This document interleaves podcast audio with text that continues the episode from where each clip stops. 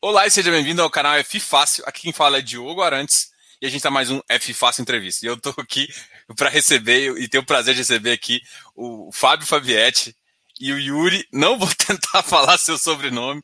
Já errei três vezes fora do ar, não vou fazer no ar aqui.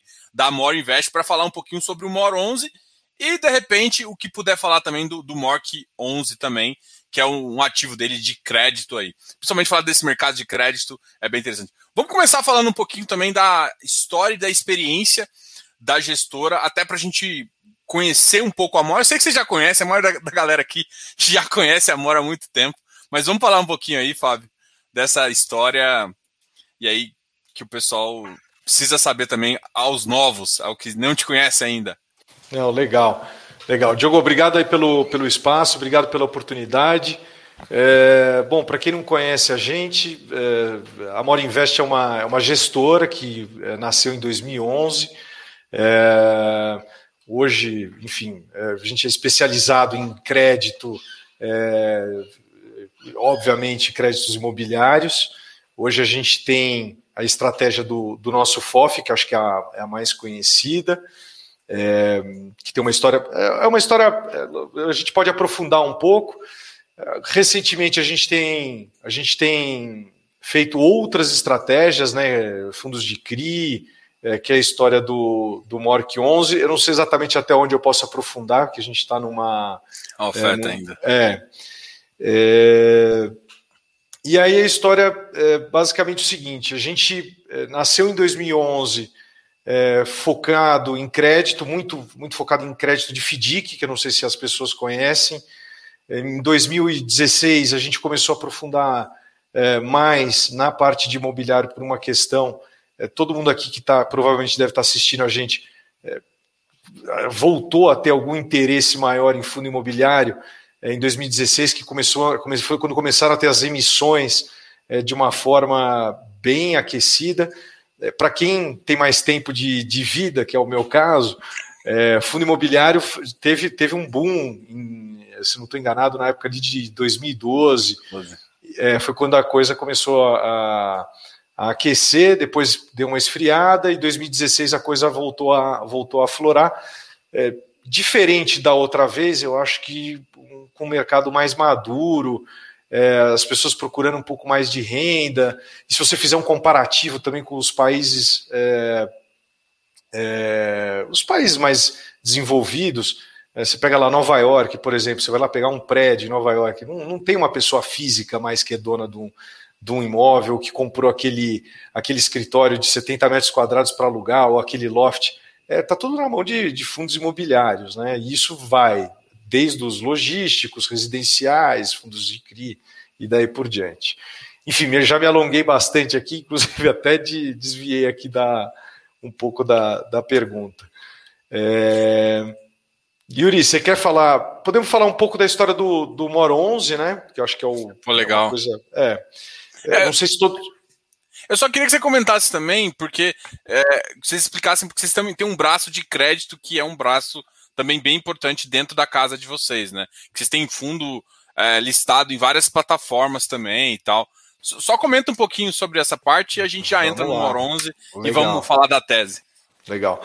É, essa estratégia começou em 2011 é uma alocação em FDICs, é, que é Fundo de Investimento em Direitos Creditórios, principalmente. É, a gente fez é, alguns fundos, o mais antigo começou em 2012, é, nunca teve cota negativa, é uma, é uma retinha, você olha ali, ele é, é super previsível.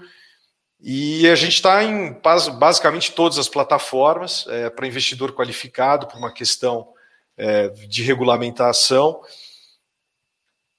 E tem um D180, que foi o primeiro que a gente abriu, depois a gente abriu um D30, que a gente fechou com 320 milhões captado, depois abrimos um, um D60 é, com, é, com 150 milhões, que ainda não está fechado, está aberto para captação. E o objetivo de retorno deles, diferente de um fundo imobiliário, eles vão render ali perto de CDI mais 5, já estou é, descontando as taxas de administração, infelizmente não o imposto de renda, é, mas ele tem uma previsibilidade, ele não tem essas oscilações é, que existem no, no, mercado de ações e no mercado de, de fundo imobiliário. Até aproveitando um pouco, já aprofundando aqui numa, numa curiosidade, os fundos imobiliários é, que são cotados em bolsa, diferente dos fundos é, listados em plataforma, que são os fundos de renda fixa, isso é uma coisa interessante até para a gente começar a precificar de uma forma é, é, de uma forma diferente, talvez. É, um fundo que está listado numa plataforma, um fundo de renda fixa, quem fala quanto vale a cota dele é o administrador. E num fundo imobiliário, quem fala quanto vale a cota dele somos nós, investidores, é, que estamos comprando e que estamos vendendo. É, uma outra curiosidade: o fundo imobiliário, é, quando uma pessoa resgata, ela não resgata, ela vende para outra pessoa que está entrando. Num fundo de renda fixa, que é isso que eu estava falando, que, é, que, são esses fundos nossos que estão nas plataformas, é, aí de fato você tem um, tem um resgate, eu tenho que vender um ativo, é, um ativo final. É, a empresa hoje tem 3 bi sob gestão, nessa parte de FDIC aí a gente tem quase 600 milhões nessa estratégia, é uma, uma estratégia bem, bem antiga. Obrigado aí pelo, pelo espaço, eh, Diogo. Não, claro, show de bola.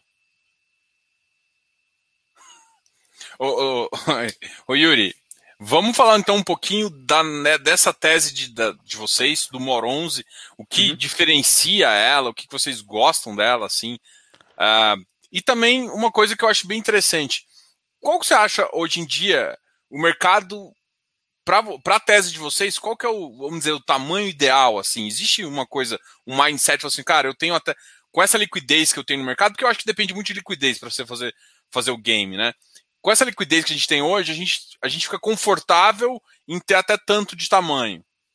Perfeito. Bom, deixa é, eu, eu, começar primeiro agradecendo o, o, espaço e a conversa. Acho que é sempre legal ter esse, esse espaço para conversar com, com os cotistas e, e, e, com o mercado em geral. É, e segundo, é, dar um alô aqui pro Leonardo Veríssimo, está sempre em todas as nossas lives, cara. Figurinha carimbada. É, Leonardo, pode fazer todas as suas perguntas que a gente com certeza vai responder. É, Bom, o, só, só dar um panorama geral, acho que até fazer um gancho com o que o Fábio falou. É, a Mora Invest, ela, ela começou com esse braço muito focado em crédito estruturado, né? Então, essa é uma área que está muito desenvolvida aqui dentro e é uma área que tem muita sinergia com o lado imobiliário, né? Boa parte das coisas que você faz em imobiliário, principalmente mesmo num FOF, né, quando você compra outros fundos de, de CRI ou fundos de, de laje que tem uma alavancagem ou, ou outras formas, você está sempre envolvido com esse lado de crédito. Então, é legal dizer que a nossa área de crédito ela é envolvida também na gestão dos, do, dos, dos fundos imobiliários da casa. A gente trabalha um do lado do outro aqui é, é, não agora na pandemia, né, mas é, de forma geral é isso, a gente tem que trabalhar junto. É, então, assim, sempre quando a gente entra, por exemplo, num, num, fundo de crédito, num fundo de CRI, a nossa área de crédito, que com essa história, com essa baita bagagem que eles têm em análise, eles abrem o fundo, analisam crédito a crédito e, e fazem é, é, a recomendação de, de, comprar ou não, e, e, isso é sempre levado em consideração é, é para as nossas posições dentro do, do, do Fund of Funds.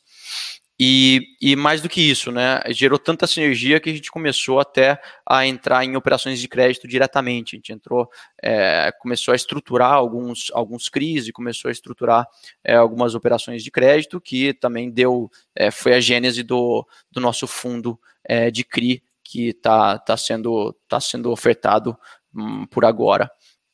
É, voltando, voltando à pergunta, assim, usando, usando esse gancho, o que aconteceu, né? Isso foi desenvolvido na MOR e realmente em 2017 que a gente começa a fazer uma, uma estratégia de fundos imobiliários de uma forma um pouco mais sistemática. Então a, a gente começa a operar direto nas carteiras é, dos nossos clientes é, no braço ainda quando tinha a parte de, de é, gestão de patrimônio junto com a empresa. É, isso começou a, a, fazer um bastante sucesso, né? Acho que também em 2017, 2018 é, é uma época em que é, operar fundos imobiliários acho que é, foi um pouco mais fácil do que agora, inclusive, é, as coisas subiam com boa constância. É, isso deu bastante certo dentro das carteiras é, é, dos, dos, fundos, dos clientes, e começou a ter um, um, montante muito grande de clientes é, é, tendo uma carteira dessa até o ponto que a gente chegou a masterizar essa estratégia dentro de um fund of funds. E como que é isso? Basicamente, pegar todo o que a gente fazia dentro da carteira dos, dos nossos clientes e começou a fazer dentro do, do fundo, é, dentro do fundo, aí a gente replicava essa carteira e deixou todo mundo padronizado. Então, essa foi por isso que é, é, o Moronze surgiu é, em dois, no final de 2019 e foi deu início de fato no começo de 2020. E de lá para cá a gente tem operado o fundo. Ele começou com esse rol restrito de clientes, aos poucos é, é, o mercado foi ganhando interesse e, e, enfim, foi pulverizando aos poucos até o ponto em que houve um interesse tão grande do mercado pelo produto e que é muito mais do que a gente poderia é, é dar, é, ofertar as cotas é, dos clientes que tinham entrado no início do produto, que a gente decidiu pulverizar de fato numa, numa oferta 400. Então foi aí que o produto passou é, a ser um produto que era um produto mais de casa, passou a ser um produto é, é, voltado é, para o mercado em geral, de fato. É. Posso fazer uma duas só duas tranches aqui que eu acho que é, é importante e aí, claro. aí, fica legal esse esse troca, esse bate-bola aqui que fica um pouco mais descontraído. Duas, duas coisas importantes. O, a, a história de, do FDIC, do, do fundo de crédito, é, ele tem um processo que as, que as, as gestoras usam para você saber se compra ou não compra, por que compra, por que não compra, e você olha, olha vários parâmetros. Isso se replica para fundo imobiliário, para CRI, para uma série de, de operações de crédito. Quando dá tudo certo, é fácil falar. Quando dá errado, é que você efetivamente vê é, se a tua matriz de risco funcionou, se os teus é, os covenants, né, que são as, os, os, pontos lá de liquidez, enfim, uma parte mais técnica que você tem que acompanhar de perto e tem que olhar de lupa porque crédito quando dá certo todo mundo vai bem. O problema é quando é, você tem um default e aí tem que chamar advogado para executar garantia, enfim. Então essa parte do processo. A segunda coisa e aí Yuri eu devolvo a, a bola é, quando a gente fala masterizar a estratégia, muita gente fala assim, putz, o que é masterizar a estratégia, né? Então vocês imaginam, você tem 500 clientes, é, e aí você fala assim, olha, vamos entrar no fundo A. Aí você tem que fazer 500 ligações, fazer 500 reservas, é, liquidar as 500 reservas, depois na hora que você acha que tem que sair, você tem que vender as 500, e aí não é todo mundo que quer vender, porque, ah, eu gosto, eu gosto do rendimento, e aí depois ele não entende porque caiu, porque subiu, enfim. É, é complexo, é humano, né? Você tem que ter essa, essa relação e você tem um 24 horas no, no dia, sendo que você vai trabalhar 12, 8, 10. É, não, você não consegue, é, como é que se diz? É, você não consegue é, é, deixar isso de uma forma é, exponencial para todos os teus clientes é, com mais de 500 clientes, você tem que fazer um giro na carteira. Então, masterizar é você concentrar dentro de um, de um produto só toda a tua ideia e o teu conhecimento de gestão, que aí é o, é o Yuri que toca o show. É, legal. Para entender assim até como é que funciona isso, me deu uma, deu uma certa curiosidade. Como é que é o, o comitê de vocês? Como é que vocês avaliam a chega um ativo, tanto de crédito, ou próprio de tijolo mesmo, ou às vezes até um outro FOF, talvez com uma tese diferente. Faz sentido? Porque eu acho que vocês têm uma posição em um outro FOF, né? Um NAV T, Sim. né? Então, assim, o, o que, que geraria... Uh, porque na minha cabeça, assim, desde que seja uma estratégia diferente, que ele pode aproveitar alguma coisa que às vezes você não consegue, tamanho ou estratégia que ele a, aproveita, é, como é que é a dinâmica de vocês de, dessa decisão, assim, é, do tá. ponto de vista macro e micro também? Tá. É, bom, é, eu vou, vou separar em duas a pergunta. Primeiro, é, falar um pouco do nosso processo em si e depois falar um pouquinho dessa, dessa posição. É, bom, o nosso processo ele é, ele é muito bem desenhado para conseguir dar um pouco de liberdade para o gestor tomar a decisão no calor do momento e também de ter posições que são um pouquinho maiores, é, aí sim tem um processo de diligência muito maior. É, então, o que a gente delimitou é que é, é posições de até 2% é, do portfólio. é, a gente pode, a gente, eu no caso, é, tomar decisão na hora, sem chamar um comitê, sem chamar uma coisa dessa, para é, comprar e vender. E isso é muito importante, principalmente dado a nossa estratégia dentro do FOF. A gente, a nossa característica é, do produto a gente tentou. É, é, acho que cada FOF tem sua característica, né? Tem FOFs que são grandes, FOFs que são pequenos, FOFs que giram muito, FOFs que tem uma carteira um pouco mais concentrada, FOF, enfim, é, é, cada um é de um jeito. A gente é, decidiu. É, o nosso modo de operar, na verdade, é um modo muito dinâmico. O giro da nossa carteira é altíssimo, tá? É, é, um giro que, se você. É, é, nesse período de alocação pós-emissão, ele foi um pouco menor, porque a gente basicamente estava alocando a carteira, mas, é, por exemplo, mês passado o giro já foi alto, esse mês já está sendo extremamente alto. É, é, e a gente chama de giro alto quando eu mudo mais do que 10% da carteira. Eu vendo 10% do fundo e compro 10% do fundo.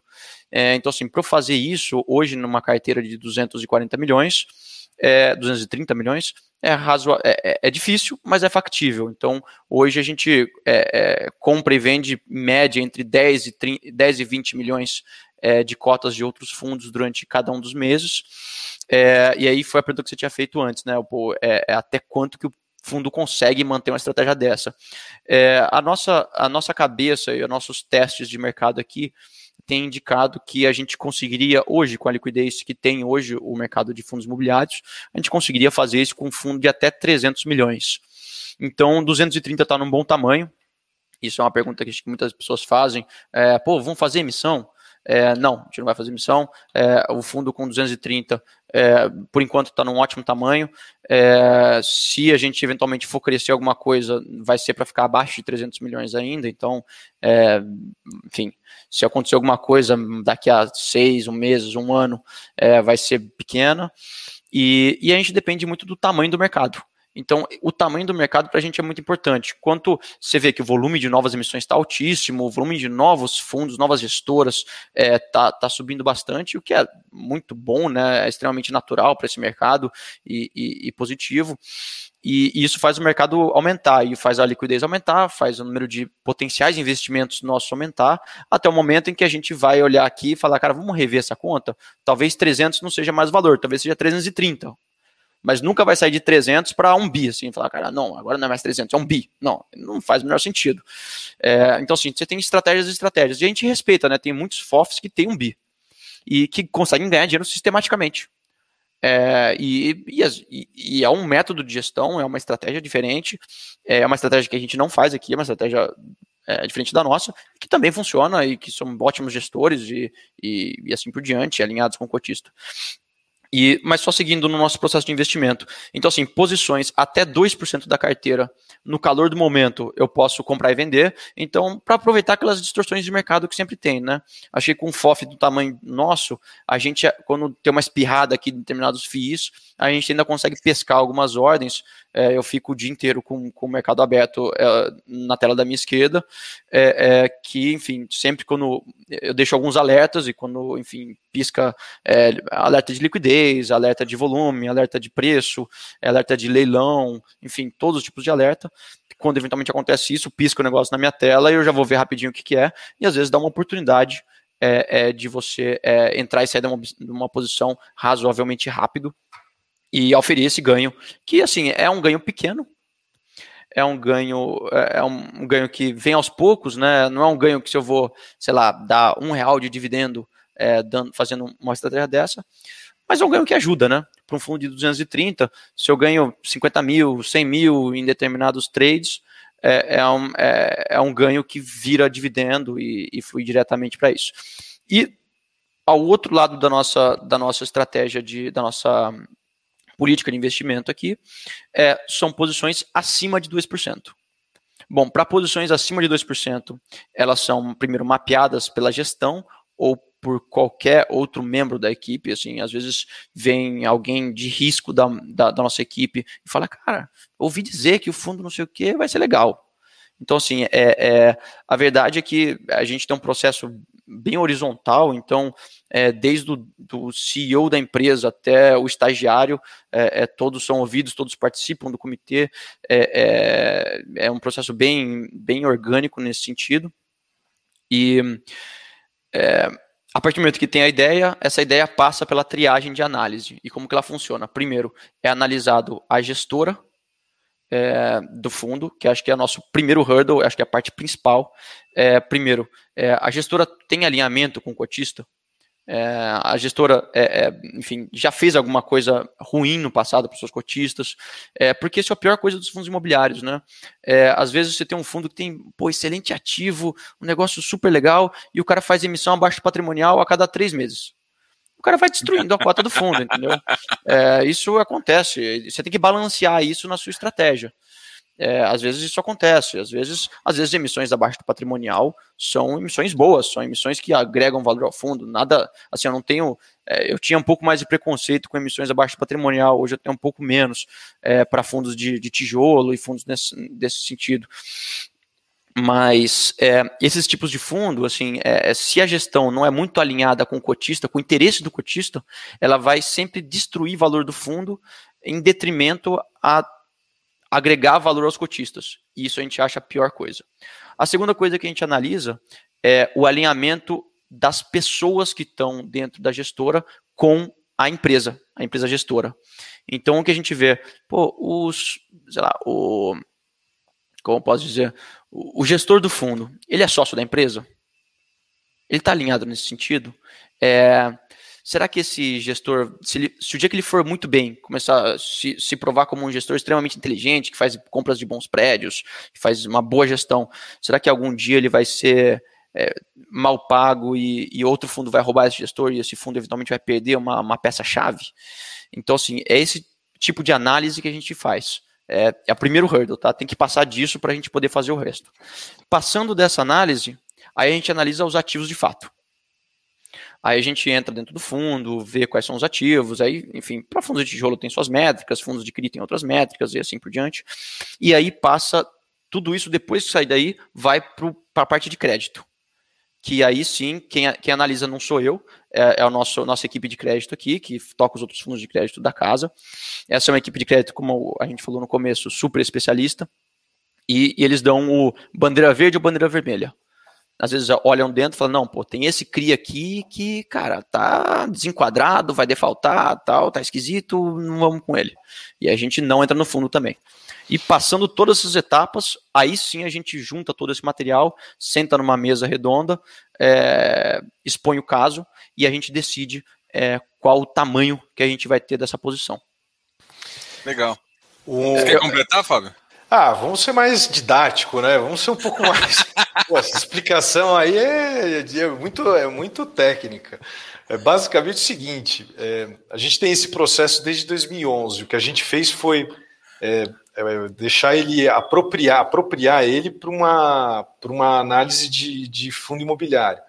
É, como é que começou isso? 2016, quando começou de novo a reaquecer o mercado, todo mundo falava assim: ah, Fábio Vamos fazer a emissão a 90, o fundo está a 100. Pô, vamos entrar e depois a gente vende a 100.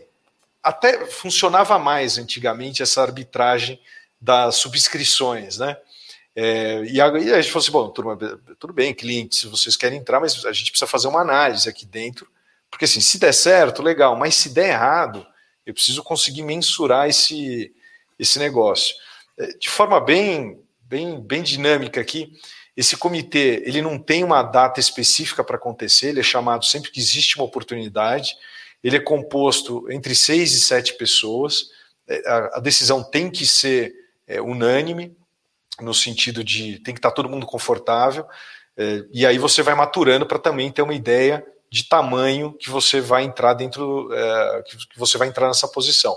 Se você tiver uma convicção muito alta de que aquele, aquele produto vai te dar um retorno muito legal, a gente vai chegar ali perto de 10%, 9 e pouco, que é onde a gente, a gente tem uh, as posições hoje. Uma última coisa que é importante falar, o MOR 11 ele tem duas, duas estratégias. A parte de giro, que não é a mais relevante, é, ela, esse mês, por acaso, a gente fez. Esse mês, por acaso, não. Seria uma falácia falar uma coisa dessa. É, porque depende do momento de mercado.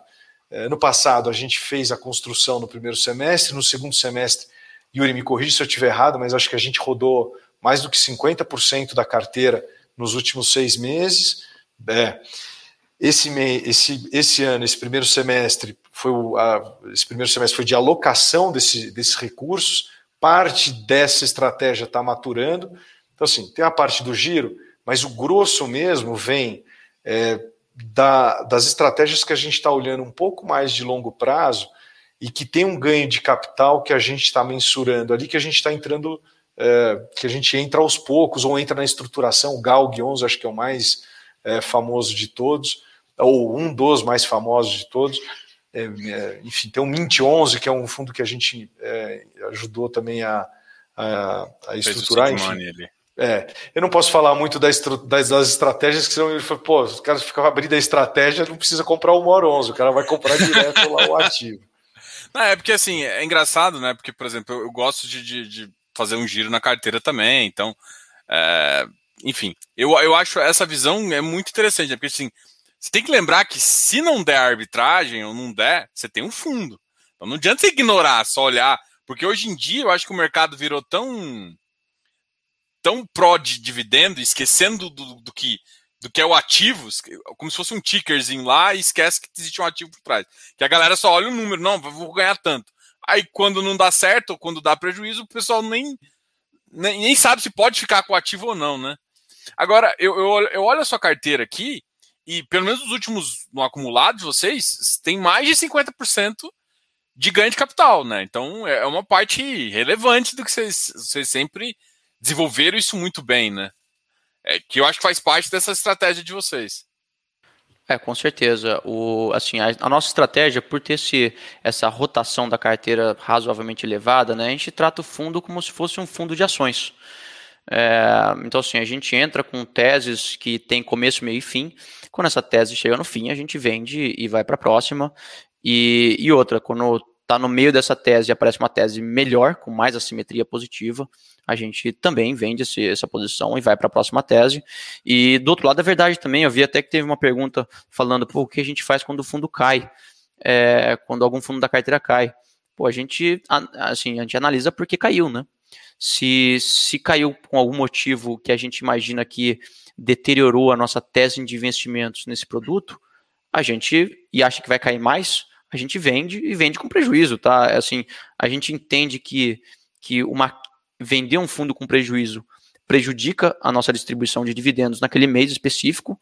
Só que se você analisa no médio prazo a gestão do fundo, se você carregar um fundo que você acha que vai cair mais, é muito mais prejudicial é, para os nossos cotistas. Então a gente não tem problema nenhum em eventualmente estopar uma posição.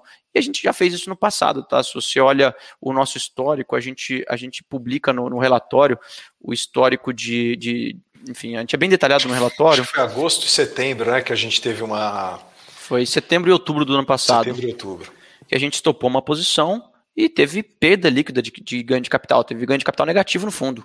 E tudo bem, a gente perdeu dinheiro e vamos para a próxima posição. É, eu acho que isso é uma coisa que. Uma grande diferença, na minha visão, de um gestor e de um investidor comum. O investidor comum, ele não sabe isso. E o que, que ele faz? Às vezes a posição não tá ruim, não dá bom. E o que, que ele faz? Ele só pensa no preço médio. E aí que só pensa, esquece de analisar TIR. Se não, e às vezes até a oportunidade é, continua sendo boa. Mas às vezes você vê uma outra melhor. Essas duas visões que você falou aqui, para mim, eu acho que é muito, muito importante. E aí eu vou entrar já num caso que eu acho que é clássico. Claro. Que talvez o, o, o caso de lajes corporativas, né? Lajes corporativas é uma tese, cara, que assim, ao meu ver, o mercado tá louco. Eu olho para as negociações assim e falo, meu Deus, tipo assim, eu só não consigo entender como é que muita gente não desfaz de, de, de, desses fundos e sai comprando tudo. Porque, tipo, você vê uma negociação às vezes a 35 30 metros numa Faria Lima e de repente um ativo dele está negociando a 28, 26. Eu, peraí, qual que é a distorção grande que tem aí? Como é que vocês enxergam isso? E aí depois a gente vai falar um pouquinho das posições que vocês têm também, que eu gosto algumas. Então, Diogo, eu vou começar dessa vez, Yuri, antes que o Yuri comece a ficar muito técnico nessa, nessa questão. É, eu ia falar do, das lajes, das lajes é, dos fundos de laje corporativa. Existe um desconto grande com relação a, a valor patrimonial. E vou tentar ser o mais didático possível, mas é uma, é uma coisa interessante. Né? Você tem lá um. É, o valor patrimonial, existe uma matemática por trás, além de oferta e demanda, que é uma coisa de, de quanto está os juros é, na, na linha do tempo. Então, quanto. É, se tem um negócio que vale 100, é, se, se os juros for maior, é, o valor presente disso tende a ficar menor. Então, você tem alguns ajustes. Quando você fala de uma laje é, de, um, de, um, fundo de laje corporativa, é, talvez a oferta e a demanda sejam os maiores é, influenciadores do, desse, desse preço. É, num fundo de CRI, por exemplo, a coisa fica é, seria mais o, os juros. Agora, uma coisa que é, a gente vê muita moda no mercado, né? Então, uma coisa que. Uma mensagem para todos vocês, que é, uma, é um exercício que a gente faz constantemente aqui dentro e é, o caminho mais fácil nunca é o, é o melhor, podem acreditar nisso. É, diversificação. Tem que ter é, diversificação e tem que entender ou, ou estudar e, e, entender como é que funciona um valor patrimonial, por que, que aquele fundo caiu tanto, é, tá, existe alguma distorção com relação àquele ativo, porque é aí que é a hora que a gente entra. É, quando as pessoas estão indo, normalmente a gente está indo, vindo. Então, por exemplo, ano passado, shopping e laje foram um dos principais aí, é, é, ativos que caíram no mercado. A gente, a gente comprou é, e foi duro, foi difícil, doeu. A gente comprou com 20%, 30% de queda, acho que do high, da, da alta histórica, achando que a gente estava fazendo uma boa compra, de fato estava Pô, mas caiu mais 15% ali na nossa cara, 15, 20. Seguramos a posição porque existia um conforto com relação, por exemplo, quanto que vale o metro quadrado do prédio na Faria Lima que eu estou comprando? Vale tanto. Cara, tá de graça. Eu, eu fico com esse ativo é, e com o pé nas costas. E aí você começa a montar uma posição com uma convicção daquilo, do, do é, daquilo que você está montando com é, enfim, com profundidade. Profundidade acho que é a palavra. E uma outra coisa importante, quando a gente montou a posição, tiveram posições que a gente montou é, pensando em dividendo e algumas posições que a gente montou falando assim, não, isso aqui a gente está comprando porque está barato e nesse preço a gente vai sair, porque aí já começa a não fazer tanto sentido. Enfim, Yuri, vai lá. Não, legal. É só. Mas pode falar, Diogo. É só complementar que aí, é, nessa visão daí, e aí você pode até falar, Yuri, é que o cara tem que ter, além de, da, dessa diligência, tem que também paciência, né? Porque tem teses que você tem que esperar o ciclo imobiliário voltar. Porque às vezes é uma vacância, alguma coisa, e se o ciclo não voltar, não adianta. Então, eu acho que eu imagino que vocês têm teses de seis meses, alguma coisa vocês imaginam seis meses, algumas coisas vocês planejam para dois anos, e às vezes um pouco até mais, né? Que você fala assim, cara, isso aqui eu vou ganhar muito no, no terceiro, quarto ano eu consigo fazer um, um bolo bem legal. Aproveita e já, já, já, não, já fala disso. É, já fala não. disso além de Lages, vamos falar disso também. Com certeza. É que também está dentro do tópico, né? Acho que Lages hoje é uma posição é, que você está focando no médio prazo. E o médio prazo é, não vão ser três meses, é, vai ser um médio prazo, como você falou, de seis meses a um ano e meio, que é a nossa estimativa. É, existe aqui, fazendo um pouco de advogado do diabo, a gente, e também respondendo uma pergunta que eu não respondi, é, que você fez, do fundo de fundos que a gente tem na carteira. É, a gente tem discussões com vários gestores de vários fundos. É, e inclusive desse fundo que a gente tem na carteira e de outros todos. E uma das discussões que é mais acalorada essa discussão de lajes corporativas. Porque existe um, uma, uma tese, que não é a nossa, tá? Mas é uma tese que a gente respeita, que é uma tese contrária à nossa, que a gente debateu muito aqui para segurar as posições de laje, que é do ciclo de absorção líquida de novas, de novas lajes e o ciclo de é, reprecificação do aluguel dessas lajes comerciais. E como isso funciona, né? Assim, a gente está vendo desde o início da crise, é, a crise do coronavírus foi muito, foi muito diferente das, das outras, né? Isso por óbvio, não preciso ficar me estendendo nesse assunto, mas se tinha, você estava com uma perspectiva de crescimento muito bom para o país, é, você estava com um ciclo muito bom da parte de, de incorporação É, então você tinha muitos lançamentos de novos prédios, principalmente é, é, comerciais, principalmente não, vários, né? Comerciais, uma parte desses, mas você tinha um ciclo de novas entregas para prédios comerciais e você estava tendo uma absorção razoável para isso. Você tinha novos inquilinos entrando, você tinha novas, é novos aluguéis acontecendo, novas empresas vindo para o Brasil, novas empresas se formando e estava um ciclo saudável. Quando veio o coronavírus, é, os empreendimentos não param, né? Eles o cara que estava na metade da construção, ele parou a construção, ele continuou até o fim, e esse prédio passou a ser um, mais, uma, mais uma laje corporativa disponível para você para você ficar com a sua empresa, e o nível e a quantidade de empresas reduziu. Então, você teve um momento em que você teve novas entregas, porque as pessoas estavam estimando que nos, nos, nos, próximos anos teria um crescimento econômico, e você teve uma queda de absorção líquida de novos inquilinos. O que isso leva? Óbvio, o mercado mais oferta, menos demanda, você leva a, a, primeiro, um aumento de vacância, e segundo, uma perda de poder de barganha dos, dos donos de laje corporativa para conseguir re, é, reprecificar os aluguéis para cima. Então você começa a ter renegociações de aluguéis para baixo, é, você começa a ter é, é, é continuidade de contratos é, é, nos preços atuais, sem repassar a inflação, muitas vezes. Você vê que esse alto do IGPM, na maioria das vezes, não foi conseguida, não conseguiram repassar para os inquilinos. É, e você gerou uma situação que a gente. E, e aí vem essa tese dos, dos, fundos que não têm laje corporativa e não gostam, que é, pô, a absorção líquida caiu muito, vai demorar muito para esse ciclo mudar e você conseguir ter uma reprecificação. A nossa visão é, é, bem diferente, é diametralmente oposta, na verdade.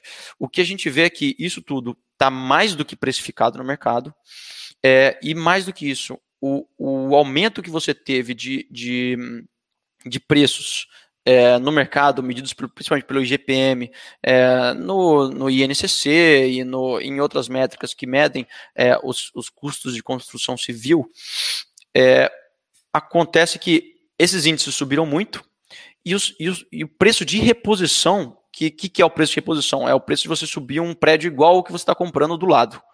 É, é, aumentou muito.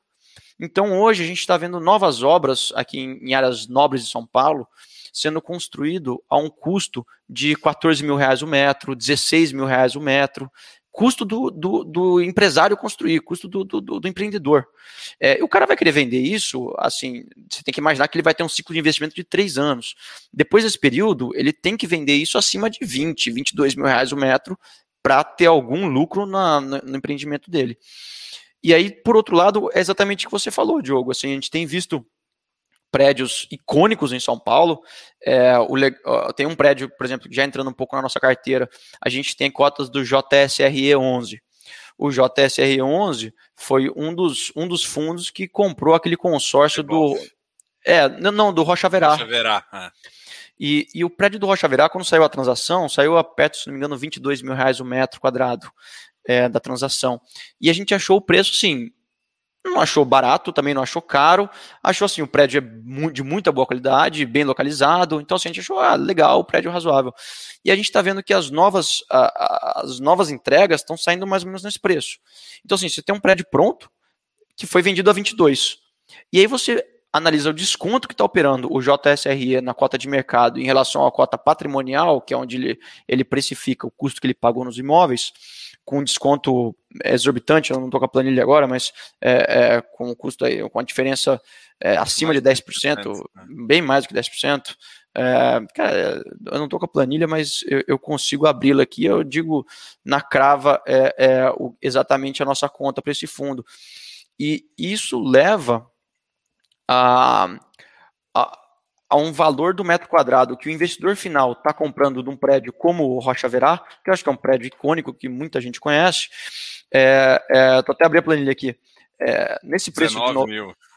É. Dá, eu tava fazendo a conta aqui. É isso. É, é, eu tenho até um pouco mais baixo que isso. Assim, o descolamento que eu tenho aqui de, de valor patrimonial para valor de mercado dá perto de, de 20% do JSRE com preço aqui de 90 reais. Eu tenho um valor patrimonial do fundo perto de 110, 113. É o valor patrimonial que a gente, a gente, a gente recalcula os valores patrimoniais dos fundos. É, a gente ignora um pouco o que o fundo fala, né? A gente, é, claro, leva isso em consideração, mas a gente pega os prédios, reprecifica os prédios, enfim, faz toda essa diligência. e o valor patrimonial que a gente tem aqui perto de 110 no valor que ele pagou, por exemplo, para o Rocha Verá. E hoje, assim, você levar o Rocha Verá, seja no preço que eu cheguei de 17, 18, 18 mil reais o metro, mais ou menos, ou no preço que você chegou, que é muito próximo também, de perto de 19, é, é assim, você está comprando, assim, a 22 não sei se era barato, não sei se era caro. A 19 eu sei que é ridiculamente barato. Então você tem a oportunidade de ter essa, essas transações por o mercado estar tá no mercado tão atípico assim. E em algum momento, assim, já está tendo uma aceleração econômica e, e assim, nenhum empreendedor de muito bom juízo na cabeça é, pensou em iniciar uma nova obra no meio de 2020. É, uma nova obra de laje comercial, por exemplo. Teve, obviamente, tem algumas, mas é no nível de, de muito mais baixo do que aconteceu há dois anos atrás. Então, assim, o que, que você acha? Assim, nossa pergunta é sempre assim: tentar projetar o futuro, né? É, o, pô, dentro dessas condições, o que a gente acha que vai acontecer daqui a um ano? Daqui a um ano, as novas entregas, os novos prédios vai cair muito, porque não vai ter novos prédios entregando, porque ninguém começou a subir prédio durante a crise. A absorção líquida vai subir, porque a aceleração econômica pós-Covid, pós os lockdowns mais severos, né? Pós-Covid é difícil de falar, né? Por, não. É, é, é, pós essa desaceleração mais severa que teve, você está é, tá tendo uma aceleração econômica razoável, está tendo novas empresas, é, e já tem uma absorção líquida maior. Então esse ciclo se inverte, e aí, assim, quem teve a oportunidade e executou é, a compra de imóveis com esse desconto absurdo que está tendo no mercado hoje, usando suas palavras, é, é, acho que vai estar tá numa boa posição daqui a um ano. E a gente também respeita é, as posições, a visão oposta. E, e, esse FOF que a gente tem na carteira tem a visão diametralmente oposta à nossa.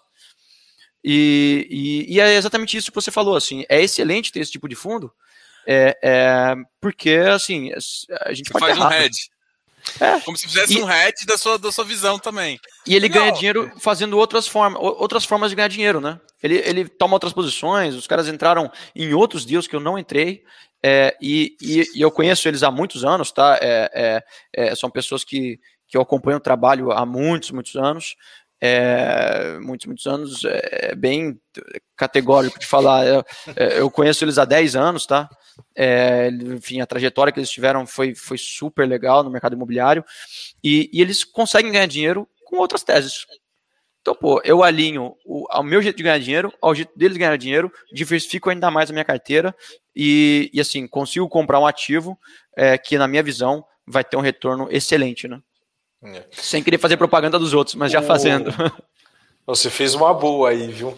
Diogo, você sabe que é interessante? Eu estava enquanto o Yuri estava falando aqui, é duas coisas. Uma, se você olhar o mercado imobiliário no longo prazo, principalmente o valor patrimonial dos. É que não, não tinha tanto fundo de laje comercial, por exemplo, mas se eu não estou enganado, acho que em 2014, na época Dilma ali, deu uma. É, foi a primeira vez. É, foi o meu irmão, inclusive, que me, me chamou a atenção na época. Falou, cara, faz a conta do metro quadrado, não faz sentido, Faria Lima está valendo tanto. Eu falei, cara, mas vai continuar caindo. Ele falou, e aí vem o segundo ponto. É, quem compra um imóvel, né, quando eu, Fábio, compro um imóvel, um, uma sala para alugar, é, normalmente você faz isso pensando cinco prazo. anos, dez anos. É o teu patrimônio, né? É, é um, você tá, não, eu tô fazendo, eu tô, eu tô juntando o meu patrimônio. O fundo imobiliário, ele é exatamente essa mesma estratégia e aí eu tô falando isso porque assim, as pessoas falam assim: ah, entra no fundo. Ah, o fundo caiu, caiu.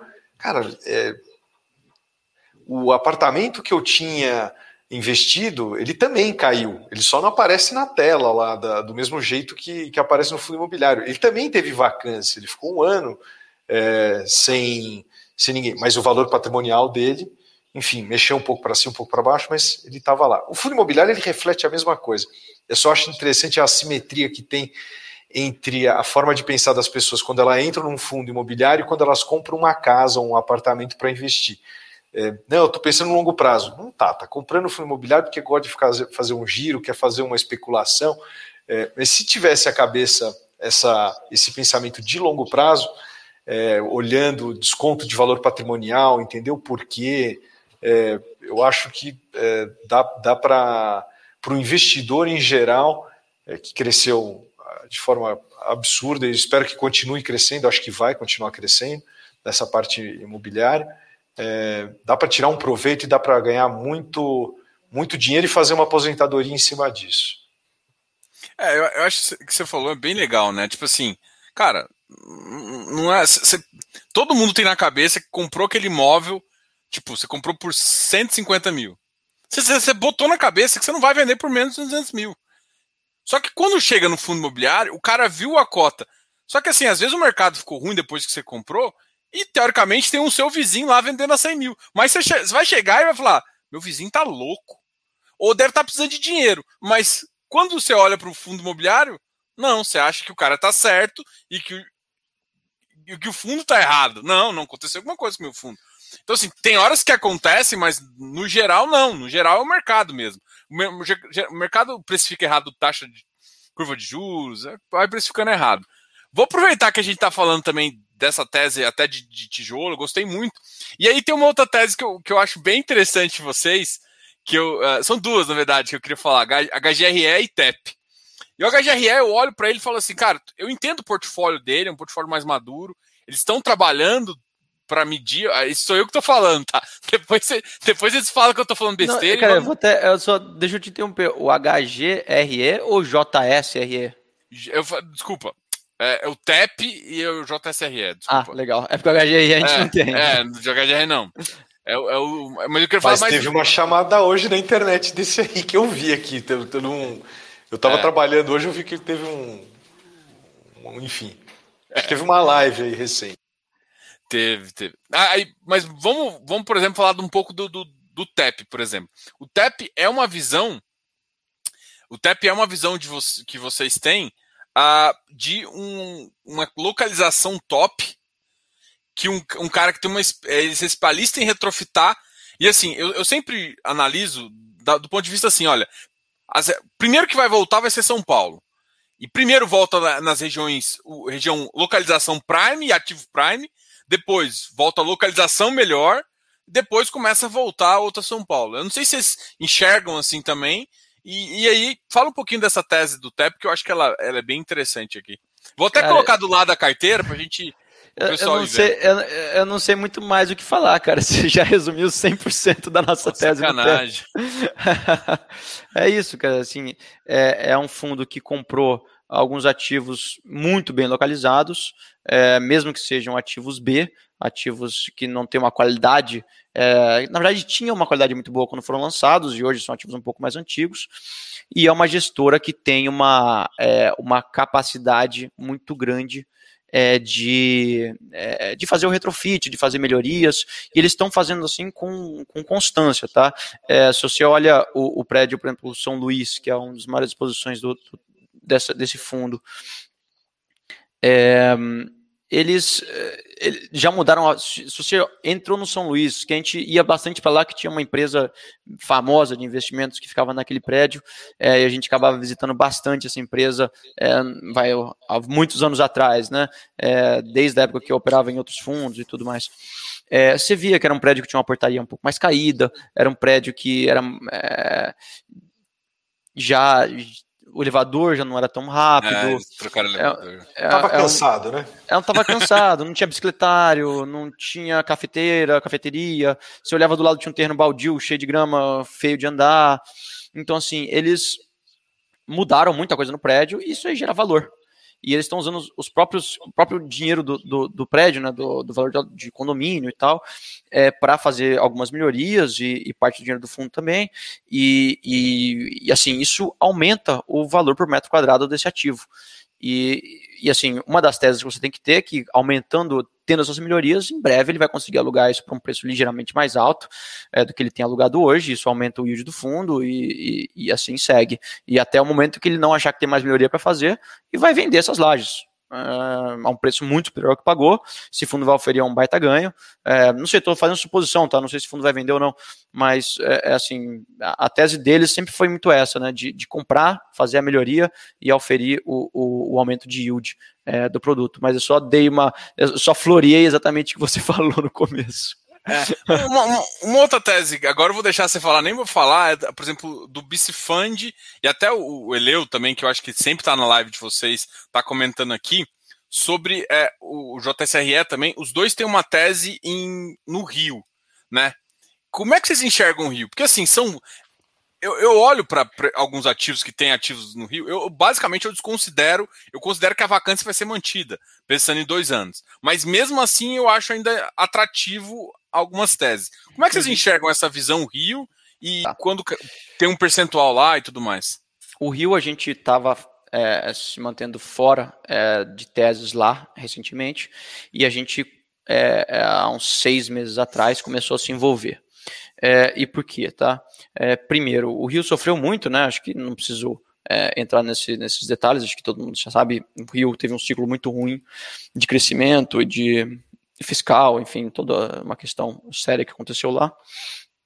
Mas é, para todo mundo que que, que conhece, já trabalhou no Rio, é, eu digo isso, eu, eu, trabalhei por três anos lá numa empresa. É, o Rio ele tem as localizações no Rio são muito limitadas, né?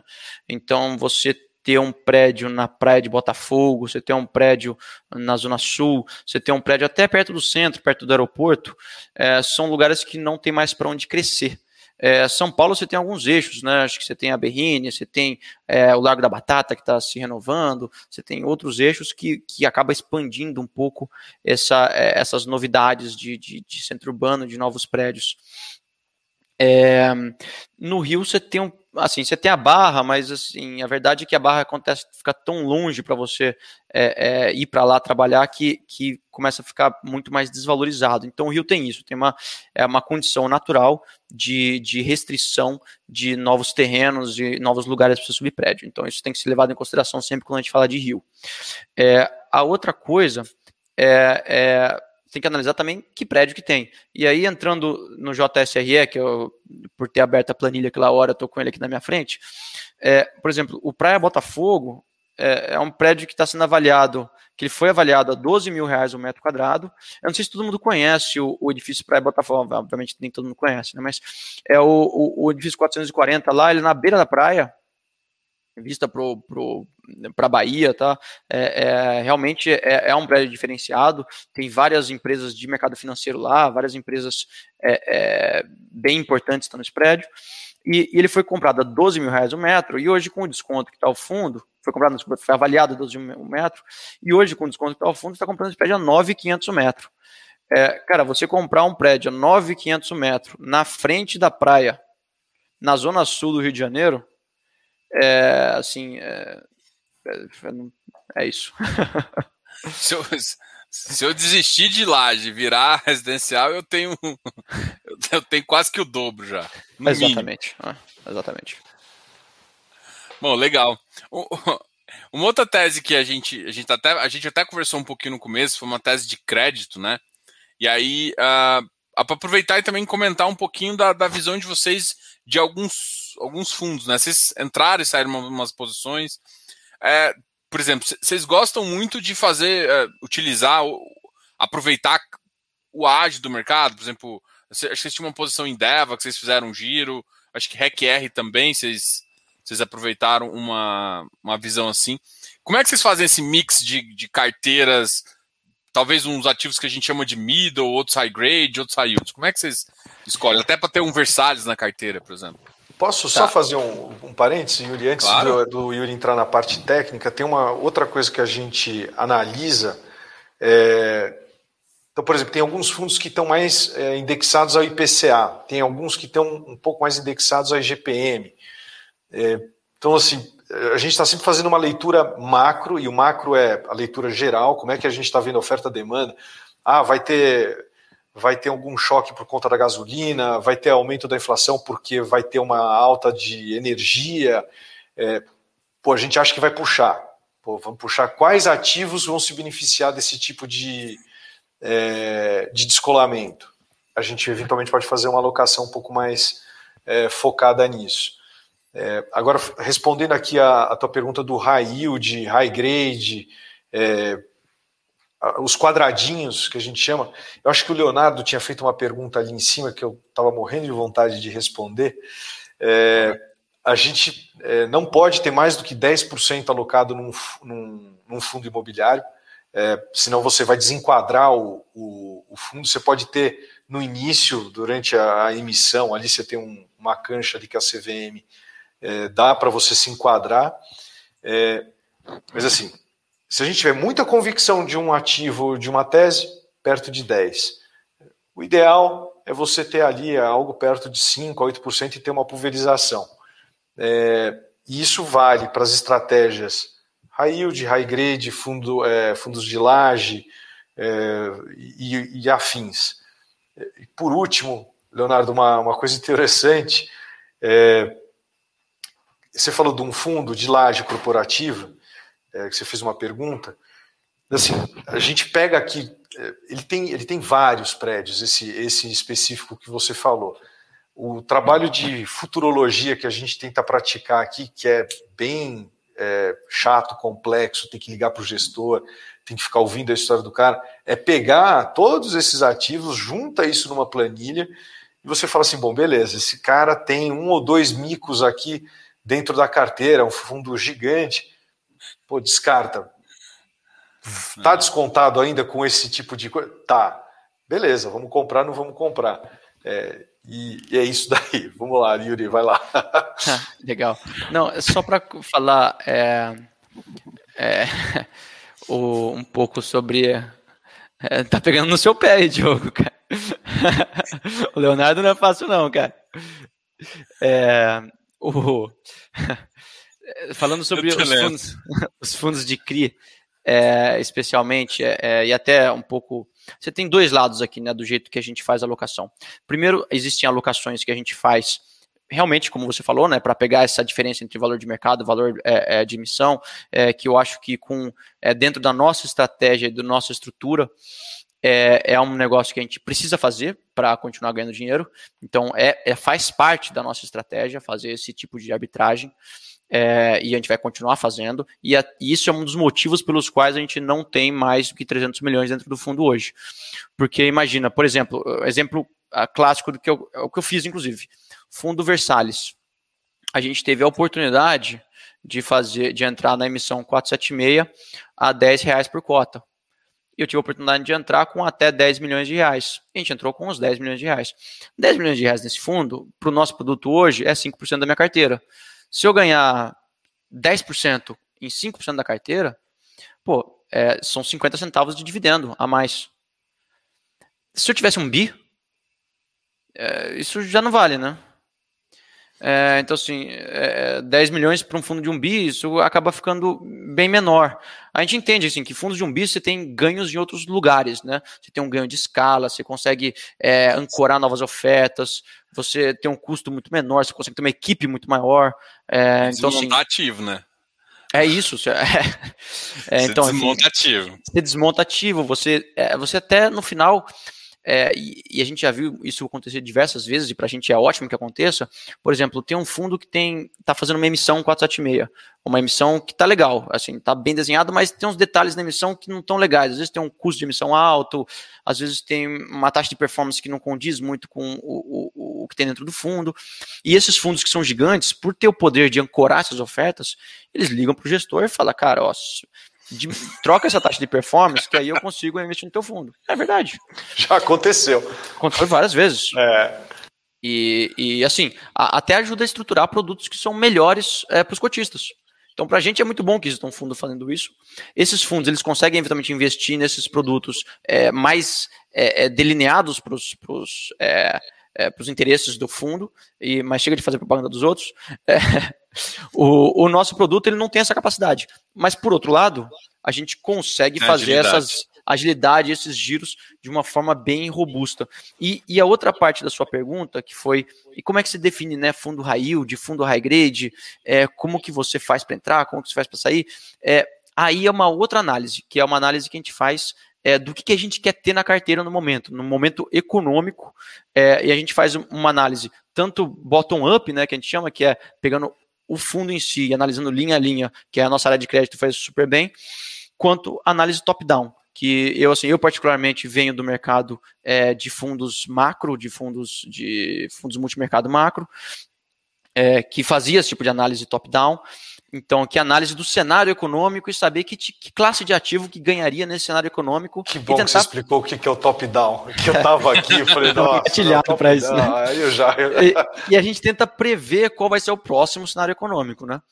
Então, assim, hoje, é, é, a gente tinha um tempo atrás uma ideia de que tinha muito risco no mercado, é, é o, coronavírus, é, tudo fechado, lockdown, tarará, a gente manteve a carteira em fundos high grade que estavam muito descontados, e a gente conseguiu fazer giros legais também, fundos high grade, que a gente considera high grade, tá? Que cada um tem sua concepção de high grade, né? Então a gente chegou a entrar. É, a gente entrou MGCR.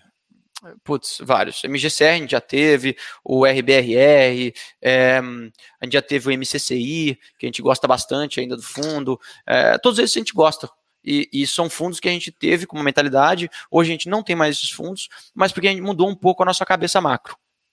E a nossa cabeça macro hoje é uma cabeça que, que é.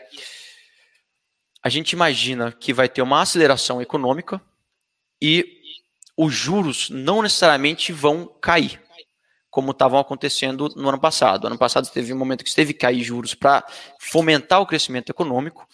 E agora, quando você tem a inflação subindo um pouquinho pouquinho é, é, modo de dizer.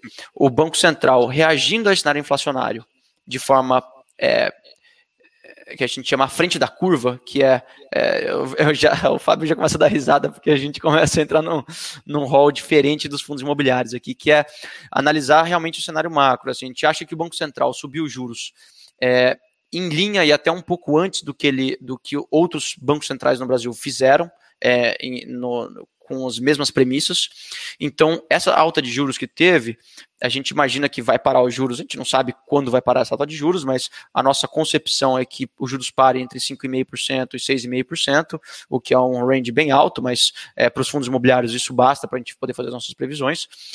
Esses juros vai ser o suficiente para é, reduzir a inflação é, de forma bem é, interessante para o ano que vem. Então, assim, a gente vai ter o ano que vem em que na nossa, na nossa visão, isso sempre vai ter uma inflação um pouquinho mais baixa do que teve esse ano, vai ter um nível de juros um pouquinho mais alto do que teve esse ano, sem ter uma pretensão de ter novas quedas de juros, e você vai ter uma aceleração econômica. O que, que é a aceleração do PIB? E aí, transportando essa visão para os fundos de CRI. O que isso significa? Que fundos que têm um risco de crédito mais alto vão se beneficiar disso. Né?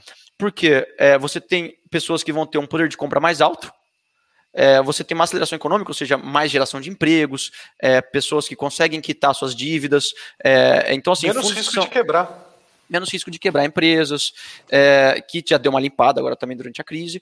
Então, assim, o que a gente imagina é que essa aceleração econômica vai fazer com que o, o risco de crédito dos fundos é, tenda a ter uma percepção que eles são menores em algum momento, e os fundos de, de, de, de, os fundos que são high yield, eles têm um componente de crédito alto e um componente de curva de juros muito menor. E os fundos que são high grade, eles têm um componente de curva de juros alto e um componente de risco baixo. Então, no momento do, do, do, do mercado onde você imagina que, que os juros vão fechar, que os juros futuros vão cair, você quer estar muito exposto em ativos de longa duração e de bom risco de crédito. Quando você imagina que os juros não necessariamente vai cair, mas que existe uma aceleração econômica, você está querendo estar tá exposto em coisas que ganham com aceleração econômica. E uma delas é, é o, o risco de crédito.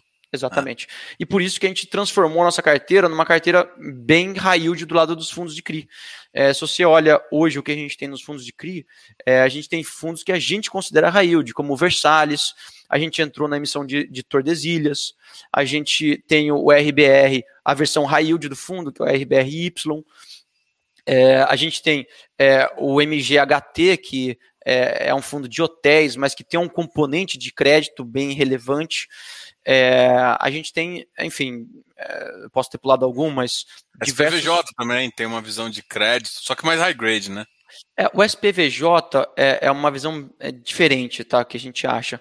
É, é, assim, o SPVJ é um fundo, acho que você conhece, mas acho que vale explicar para todo mundo, que é um fundo que faz contratos BTS, é, é, que são contratos desenhados para quem vai para o inquilino que vai ficar, só faz contrato com inquilinos que são muito bem, é, é muito bem qualificados em termos de, de balanço patrimonial e chance baixíssima de dar, de dar problema, e contratos muito longos. E o fundo, ele, assim, é uma pergunta que a gente sempre se fez, né? Falei, cara, pô, todo mundo aqui já teve a oportunidade de, sei lá, de viajar de carro e passar na frente de um galpão, é, de, um, de um galpão de fundo imobiliário. Você vê, tem o galpão lá, legal. Você olha do lado, tem uma fazenda. Assim, o, o terreno está lá. A gente se pergunta, por que, que o cara vai pagar 10% ao ano de, de, de cap rate num ativo desse, se ele pode pegar o do lado e construir um galpão? Assim, claro, assim, é muito simplista essa visão. Acho que as empresas têm que ter galpões, enfim. Mas a gente pensou, pô, é, e se tivesse um fundo que faz a construção desse ativo? Já é, é, ela pega o custo de construção e abaixa esse custo de construção, sobe o ativo e já aluga esse ativo, ao invés de comp comprar ele pronto. É, assim, tem vários fundos que fazem isso, tá? Acho não, é, não foi um achado do é, no, no, no, gênio da lâmpada mágica, pô, descobriu o, o, o, a incorporação, descobriu o mercado de incorporação, né? Mas o, o SPVJ é um fundo que faz isso com muita qualidade e, e com um alinhamento muito legal com os cotistas porque o método de cálculo de performance desse fundo ele é sobre o cap rate dos ativos que ele consegue construir e alugar para as empresas. É, então, assim, ele, ele faz um esforço para fazer uma construção com o menor custo possível e fazer o melhor aluguel possível, com o prazo mais longo possível, o que para o cotista é excelente, para ele poder ter uma taxa de performance e remunerar a empresa, a, a SPVJ. Você quer dizer que não tem sobre o, a valorização da, da cota, é, traduzindo. É sobre o cap rate, exato. É. É, eu, é porque eu, olho ele muito high grade, né? Pode Sim, falar, bastante. pode falar. A gente, eu, eu e o Yuri junto, a gente fala, cara, a gente fala bastante. É, o Luiz Carlos fez uma pergunta é, bem interessante, Luiz. É, eu, tenho, eu tenho ela um pouco mais no detalhe, eu não lembro agora de cabeça, e é, vou dizer que está tá bem está bem puxado. A gente teve esse questionamento há umas duas, três semanas com relação à tributação é, é, nos fundos imobiliários, CRI, CRA, debêntures incentivadas, tem, tem uma série, tem uma cesta, Yuri, se você puder, se você lembrar também era legal, mas basicamente o seguinte... Não, você que escolheu a pergunta difícil, cara, agora que você que se não, não aí nada. com, com saber o que, é... que o Congresso vai fazer. É, o que vai saber, o que vai, ninguém sabe o que o Congresso vai fazer, acho que nem o Congresso sabe o que vai fazer. O ponto aqui é o seguinte: o, o setor imobiliário hoje, hoje não, há muito tempo, é o maior fomentador, é o que mais emprega é, no país, é o mercado imobiliário. Então, assim, putz, nossa, o pessoal vai, vai tributar CRI, fundo imobiliário, você vai afetar isso de forma direta na, na contratação de novas pessoas. E o Brasil, todo mundo aqui sabe, não está com a taxa de, de emprego lá em cima, aliás, pelo, é, pelo contrário. O que eu vi, e aí eu não lembro exatamente qual, qual que era a, a lei que eles estavam, a lei, o que eles estavam querendo alterar, é que existia um mínimo para quem tivesse até tanto de fundo imobiliário ou até tanto de, de produtos incentivados, continuaria a receber isso ou pagaria menos, e a partir de uma faixa eles, eles começariam a tributar. Não acho que isso vai acontecer. É, eu tenho isso na vírgula guardado lá em cima no, no meu escritório, depois eu posso compartilhar isso com você. Acho pouco provável, por várias razões. Primeira, é impopular, é, não, isso aí não, não, tá, não dá voto para ninguém, então não tem força. Ah, é, meu amigo, lá a gente sabe como é que funciona. Se der voto, passa. Se não der voto, não. Não, eu, sinceramente, eu tinha zoado aqui que eu falei para alguém, cara, quando começaram a trazer essa PL, para mim tinha sido poder de barganha, não foi para votar, porque tanto é que uma semana, menos de uma semana depois, passou o Fiagro, linkando as duas, linkando o Fiagro ao fundo imobiliário. Então, assim, é quase impossível hoje em dia a gente até falar um pouquinho dessa, de algumas tributações também. Ah, e, e, e acho que essa percepção para FOF também, é, eu acho que é uma coisa que a Receita Federal tinha que dar uma mexida para igualar aos, aos FIAs, né? Essa é uma, é uma outra. Eu quero te fazer uma pergunta. Eu acho que foi até o Léo até comentou aqui em cima também, que foi uma questão seguinte. E é uma, normalmente eu não faço conversa com o gestor porque eu acho que vocês contratam um serviço de, de uh, para fazer a distribuição, tá? Mas qual que é a opinião de vocês? Porque vocês, como FOF, acabam dando seed money para ou mesmo entrando em 476, ou mesmo entrando em até oferta 400. Qual é a avaliação de vocês para definir o que, que é uma taxa cara e uma taxa barata eh, de distribuição? Eu acho que, não sei nem se vocês curtem falar disso, mas talvez no, não, é. no processo é de decisão de vocês, você pode falar, uhum. putz, essa taxa aqui ficou cara. É, é, você tem que considerar isso sempre, é qual vai ser o papel de quem está fazendo a distribuição do seu produto. É, e aí é o seguinte: existem diferentes tipos de produto na indústria e diferentes é, é, métodos de distribuição. Quando é feito assim, você precisa fazer uma, uma distribuição ativa do seu produto e, a, e as, as, as corretoras fazem de fato isso via seus agentes autônomos e via toda a sua estrutura é, é, de venda assim, é, ninguém trabalha de graça, né? É, quando você é, quando você vê uma coisa de graça, principalmente é, a gente até brinca, né? Ah, pô, zerei corretagem de fundo imobiliário. Pô, bicho, o cara não tá fazendo a tua corretagem de graça, cara. O cara tá ganhando alguma coisa em cima disso, você não sabe o que é. E, e é muito melhor você pagar sabendo o que tá pagando e por que tá pagando, do que você eventualmente fazer algo de graça que está sendo cobrado de uma forma implícita. Então, isso primeira, a primeira coisa. A segunda coisa, assim, aí depende um pouco de como é feita a emissão.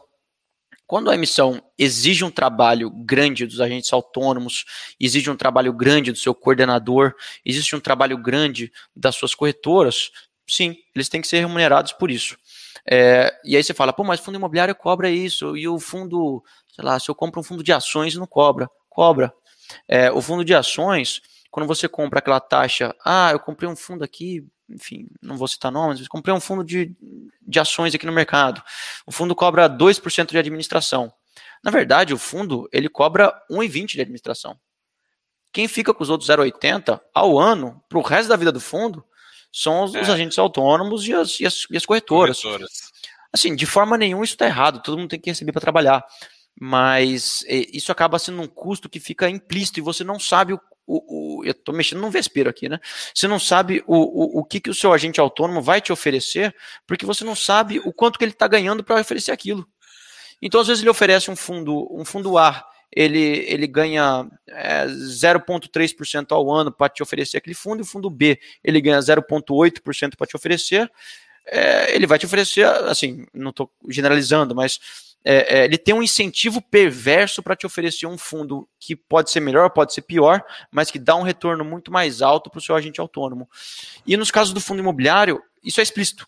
Então, assim, tá lá. Você quer pagar 4%, você compra esse fundo. Não quer, cara, compra outro fundo. E, e, e o cotista aqui escolhe, assim. Então, assim, o gestor tem a liberdade de, de cobrar a taxa de, de, acordar junto com a sua distribuição a taxa que bem entender, e, e, o cotista pode optar por entrar ou não entrar. Aí que chega a, a conclusão, mas aí tem um outro mérito, né? De vai, e aí se o cara faz isso e te faz uma emissão abaixo do patrimonial, que se você não entrar, você é diluído. E você tem que entrar e você pô, vai ter esse custo de, sei lá, 7%, 5% por, de distribuição, é, sendo que você nem teve que ser acessado para distribuição, é, e se você não exercer, você está diluído. Cara, eu te digo, esse fundo é um fundo que tem um mau alinhamento com o cotista. É um fundo que, assim, no nosso processo de análise, ele barra na, na, na, primeira. Assim, fala, cara, pô, o cara faz isso? Pô, eu não compro. E, e, e os clientes deveriam fazer esse tipo de análise. E, e a, a partir do momento assim, o cara, o fundo fez a primeira vez isso, você já não compra mais. Olha que, olha que interessante, né? É, eu tô, tô no mercado desde 99. O, o mercado na, na primeira é, de 2000 a 2010 se você quisesse acessar um fundo. É, vamos falar do verde, que é um caso que é um caso que todo mundo conhece é, e é fantástico. O verde, você só conseguia acessar quem tinha, que acho que era um milhão, o ticket mínimo, na época. É, e assim, os fundos realmente diferenciados você tinha que ter um valor maior. É, teve um, uma pulverização no mercado que, que eu acho que foi fantástico, é, eu acho que foi, é positivo, que é a. Me fugiu a palavra, mas é, é você dar acesso a todo mundo a todo tipo de produto que antigamente só o private oferecia para os clientes que tinham um, um valor mínimo muito mais alto, hoje você pulverizou. Em contrapartida, agora você tem um, um, um pedágio no, no, caminho, que na verdade sempre ele, ele sempre existiu. existiu. Como é que você pulveriza isso? Você tem que pagar o, o canal de distribuição, essas pessoas têm que se remunerar é, de alguma forma. Acho que o maior desafio que, que o mercado já está enfrentando é você criar esse alinhamento. É, agora, fazer, falando a contrapartida, né? o, o investidor, o, o, o cotista, é, ou ele, quando você fala assim, olha, eu tenho que cobrar de você, pô, mas eu não quero pagar. Ele prefere não ver o FII que ele está pagando na distribuição do que eventualmente pagar um, é, um gestor. De novo, não estou fazendo juízo de valor, eu só estou explicando as duas figuras que existem, essa dicotomia que existe no, no, no mercado e que é, é um negócio interessante para ser, ser estudado. A gente só tem que se conscientizar do, do, do que acontece. É que no Brasil está vivendo o que talvez viveu nos Estados Unidos há um tempo atrás, que começou com esse modelo e depois passou para o fee basis, que todo mundo sabe assim, eu estou pagando X de, de porcentagem. Porque, cara, não existe nada de graça. É, só que tem, tem que ter uma situação ganha, ganha onde você sabe o valor, entendeu? Então, é, eu também sou uma, uma filosofia um pouco disso, porque acaba que alguns canais conseguem distribuir mais, enfim, gera algumas questões nesse sentido também. Vamos fazer uma pergunta mais fácil agora, até para a gente acabar, já está uma hora e 16. Eu queria falar um pouquinho do mercado de logístico, só para a gente terminar aqui, que aí envolve um pouquinho da parte de, de custo de construção também, e também que é um mercado que parece que tem muitos players vendendo posição para começar a desenvolver. A gente vê algum, até um, alguns umas properties de, de, de logístico fazendo isso. Já tem fundos de logístico que fazem isso também. E agora, de qualquer forma, parece que falta algum. Tem muita liquidez, tem ativo que está querendo comprar ativo e não está conseguindo achar uns caps adequados. Como é que vocês enxergam esse mercado? E, aí também falar um pouquinho já da posição, que é o RBRL, que acabou de vender um ativo. Uf, foi tudo, pergunta. É, você começou a pergunta falando que ia ser fácil, cara. A gente tem que falar, é. tem que passar a mão primeiro, né? Antes de, de colocar, né? Cara, a gente tem uma posição é, no mercado de logística, tá? A gente, na última relatório que a gente soltou, a gente estava com 17,5% da posição é, em fundos de logística, de, de galpões. É, é uma posi são posições que a gente fez uma análise que a gente colocou elas muito mais por causa dos ativos e dos fundos do que pelo, pelo setor em si. É, então, assim, quebrando em duas a sua pergunta, a análise do setor, tá? O que a gente acha aqui. A gente acha que é um setor a gente acha não, a gente tem certeza, né, que é um setor que se beneficiou muito da crise. É, esse negócio de, de, de ter é, compras online, muito mais compras online, muito mais é, é não, não compras presenciais em lojas, né, não só online, como telefone, como qualquer outro tipo que envolva uma entrega, e também a vinda de empresas internacionais para o Brasil. Né, acho que a Amazon é um, é um caso clássico, mas tem várias outras. É, quando isso acontece, você criou nesse mercado é, uma competição por quem, qual empresa entrega mais rápido e qual empresa entrega com menor custo. E, e assim, você não sabe ainda se o consumidor prefere pagar um pouco mais de custo de, de, de, de frete ou custo é, é, do produto para receber o produto no dia seguinte, como tem algumas empresas que já estão fazendo, ou se você prefere ter um frete grátis e entregar em três dias, é, ou mais, né? Mas em determinados casos, seja, gerou uma competição por, é, por usuários do setor de logística, por é, abaixar os custos, abaixar os custos de entrega e entregar mais rápido. Então, isso gerou um impulso por novos é, ativos de logística e ativos logísticos mais bem localizados. Né? Hoje você tem lugares que nunca seriam propensos a ter um ativo, um ativo logístico e hoje viraram um ativo logístico, coisas no meio da cidade, coisas bem last mile. É, é, que então é um setor, isso tudo sumarizando, é, é só falar que é um setor que está muito aquecido. Assim, falei um monte para falar o óbvio, né?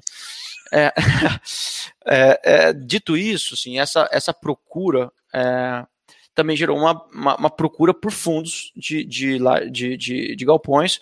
Esses fundos começaram a comprar muitos, é, muitos ativos, às vezes pagando um cap rate é, mais alto do que a gente acha é, pagando um cap rate mais baixo, não, um custo do galpão mais alto do que a gente acha que seria o, o a taxa de equilíbrio para essa região.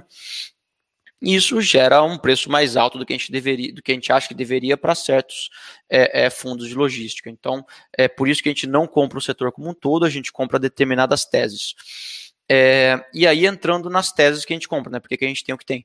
É, assim, primeiro, é, Guardian é, a gente foi o que a gente entrou, o Galg 11, né? A gente entrou lá quando teve aquela emissão 85 reais por cota. É, a gente é, entrou com 10% do fundo na época. É, o fundo aumentou, né? Essa posição foi reduzida dentro do fundo porque a gente fez a nossa emissão. Depois que a posição foi reduzida no preço de 110, foi 110 e pouquinho o preço médio que a gente fez uma nova compra no fundo, tá? Para gente aumentar a posição, porque a gente acha que no 110, que é o preço que está na tela hoje, esse negócio está de graça, tá? É, é... Enfim, Você ativos. o preço, hein? É, eu não Leonardo reclama isso. que você não abre, você abriu. Verdade. abriu, hein? É, o Leonardo tinha pedido isso na última é. live, eu falei que não abriu o preço, o pessoal não sabia o que eu vou vender. É... Não, porque tem fundos que abrem o preço, né? Às vezes o cara, você vê que o cara está esquisado de, de, de, de dividendo, ele é obrigado a vender posições que ele tem muito lucro. Então você consegue um cara atento consegue saber o que esse fundo vai. Tem, não que ele vai vender, mas o que ele tem uma propensão maior a vender. Né? É, então, assim, a gente tem essa posição, a gente, enfim, completou essa posição recentemente, logo após a emissão. é, logo após a emissão, e, e, enfim, é uma posição que eu acho justo ter 5% da carteira nesse produto. É, a gestão é excelente, assim, super alinhada, o próprio gestor tem uma posição imensa nesse fundo. É, você também já falou com eles, é, acho que é, quem quiser buscar mais informação sabe que é, é, enfim, é, é uma gestora nova, mas que tem um, o, o gestor especialmente tem um relacionamento muito interessante com o mercado imobiliário há muito tempo. E, enfim, e ativos muito bons, enfim, é, é, é uma, acho que é um fundo excepcional. Vou aproveitar e te perguntar. Eu sei que você está falando toda a tese, mas eu já vou querer emendar uma coisa aqui que eu, eu gosto de saber disso. o, Fábio já está cansando. Fábio, só, só Não, pelo contrário, eu tô achando ah, impressionante como vai ficando mais quente quando conforme é vai. Porque... Parece que vai esquentando. É, porque, por exemplo, você falou do Galg, eu gosto tudo disso e eu, eu adoro a alavancagem dele. Eu sou um cara pró alavancagem 100%. E, a, e eu porra, a alavancagem dele, depois que eu conversei com ele, eu falei, caramba, que, que lindo. O que, que você acha de alavancagem? Você, você, é claro que a alavancagem dele não é, não é tão fácil de achar no mercado igual, igual ele tá ali. É, mas é 50% assusta muita gente, mas do jeito que foi desenhado ali foi bom. O que, que você acha da alavancagem? Para outros ativos de logística, o que, que, você, o que, que você pensa? É, eu ia até pedir desculpa para os nossos amigos da RBR, porque eu ia entrar elogiando o fundo deles agora e você fez uma outra pergunta. É... Não, mas a gente já vai falar deles também. Vamos falar deles Legal. também. É, assim, a gente. Alavancagem, é, você fez uma pergunta rápida com uma resposta difícil, né? É, ela tem que ser avaliada de uma forma bem, é, bem peculiar. É, primeiro, é, você tem que saber se o fundo vai conseguir pagar essa alavancagem. Então você tem, você tem casos em que, por exemplo, você imagina o fundo põe uma alavancagem, já aconteceu na, na indústria, tem vários assim. E, e, ele toma uma vacância alta, e ele tem um custo de alavancagem rodando, e uma vacância alta, ele não recebe, ele tem que pagar, e aí o que ele faz, né? É, é, mesmo que aí você pensa, putz, é legal, é, é um fundo aí que dá um, tem um cap rate de 5%, 6%, e o cara alavancou a CDI mais a CDI, nem que seja alavancagem, ela não CDI. Pô, legal, mas, cara, se tiver uma vacância de 100% no fundo, o cara faz com a alavancagem, ele tem que pagar. Se ele não pagar, ele perdeu o ativo, né? O, normalmente a alavancagem está atrelada a uma alienação fiduciária do, do seu ativo. Então o fundo perde ativo o, o, no, no frigir dos ovos. É, óbvio, nunca chega a isso, né? O fundo faz novas emissões, enfim, dá, dá teu jeito para resolver esse problema, mas é, é, é um problema, assim, é, é, tem que ser avaliado de uma forma muito peculiar essa alavancagem. Então, assim, aí a gente gosta de analisar sempre caso a caso. E aí a alavancagem do, do Galg é, é uma alavancagem que a gente acha, gosta muito, especialmente porque o Galg ele tem contratos de aluguel bem longos é, e com inquilinos que são super fortes. É, então, você ter uma alavancagem também longa num, num fundo desse, é, a gente acha que faz todo sentido e melhora o yield para os uh, cotistas. E mais do que isso, né, o Galg fez um negócio super legal que ele atrelou os, os pagamentos do, da alavancagem com as revisionais dos contratos de aluguel. Não sei se, se vocês chegaram a comentar isso com eles, é, e já entrando bem especificamente no fundo, é, é, quando o fundo começar a ter um prazo de amortização, é, que é uma pergunta que muitos fazem, e até fazem para a gente de forma privada. Pô, o fundo está pagando juros na alavancagem, né? Quando ele pagar a amortização, o que vai acontecer? Cara, ele fez uma calibragem de que quando ele pagar a amortização, é, vai ser junto com as revisionais para cima nos contratos de aluguel. Então, a própria revisional no contrato de aluguel consegue fazer jus ao aumento de custo da, da, da, da que, que, a amortização vai gerar para a alavancagem dele. Então, ele casou tudo bem certinho, por isso que a gente acha que a engenharia financeira que ele montou é excepcional. É, e assim, sem, não vou mais rasgar elogios para o fundo. Não, amanhã o fundo vai estar 120 e vou ser obrigado a, a vender. Não, tem, é. tem, um caso, não vamos citar nome, mas teve, tem, um, tem um caso de um fundo famoso que, que tinha uma alavancagem, e na, na verdade a alavancagem é, proporcionava que ele, é, ele conseguia até pagar um dividendo é, melhor, ele estava comprando, enfim, um ativo. É, e no final ele teve um problema com o inquilino. Nesse caso, a alavancagem foi um, é, foi um problema.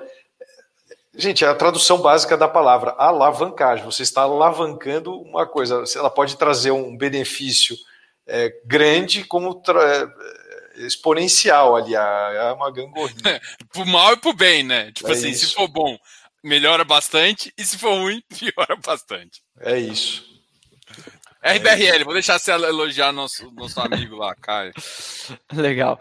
É, o RBRL a gente comprou, é, assim, e a tese principal é, cara, muitas muitos fazem propaganda de que fazem uma gestão ativa, né?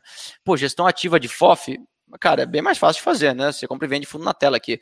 É, é, a gestão ativa de CRI é um pouco mais difícil, mas também dá para fazer, né? Você tem um mercado secundário razoavelmente aquecido, é, é você consegue comprar e vender para outros gestores, beleza. Agora, fazer uma é, fazer uma gestão ativa de fundo de tijolo é dificílimo. É, você tem que, cara, assim, comprar novos ativos, todo mundo faz, né? Faz emissões para comprar, com mapeado já as compras. Agora, vender ativos, é, é, e, vender ativos é, para readequar, né? E são readequar o produto e com teses que, de novo, tem muito a ver com o que a gente gosta, teses de começo, meio e fim. É, o cara viu o ativo, é, gostou do que viu, é, achou que tinha um potencial de valorizar, comprou, montou o contrato, hora que viu que o ativo já tinha atingido o seu valor que ele achava potencial para o ativo, para a região, pegou e vendeu. E, e, assim, ele já fez isso algumas vezes, né? Então é, é um fundo que se prova é, consistentemente fazendo isso e não só é, comprando e vendendo ativos, né? Também construindo. É, é, quando ele vê que pô, na região, uma região super aquecida, uma região super legal, que vai dar, ter um bom potencial logístico, mas que o ativo, os ativos que estão lá à venda não são muito legais, ou ele não quer comprar, ou estão caros, ele vai lá, comprou o terreno, subiu o ativo dele e, e alugou. Então, assim, é, é ter essa flexibilidade e essa gestão super especial é, para a gente é muito importante. E assim, analisando a gestora como um todo, você vê que os outros fundos da casa também são fundos muito bons, são fundos que sempre estão alinhados com os cotistas, são fundos que a, a gestora faz questão de não, é, é, de não deteriorar os produtos, é, não prejudicar os cotistas em detrimento à, à, à gestora. Então, é, isso para a gente conta muitos pontos, e é por isso que a gente tem. E e indo além disso, assim, é, a gente não acha nem que o ativo que ele vendeu é um ativo ruim. A gente acha que é um ativo bom. A gente acha que ele vendeu um ativo que ainda vai dar muito dinheiro. Tanto isso é, é verdade que eu tenho na carteira Mogno. É. o Mogno, é.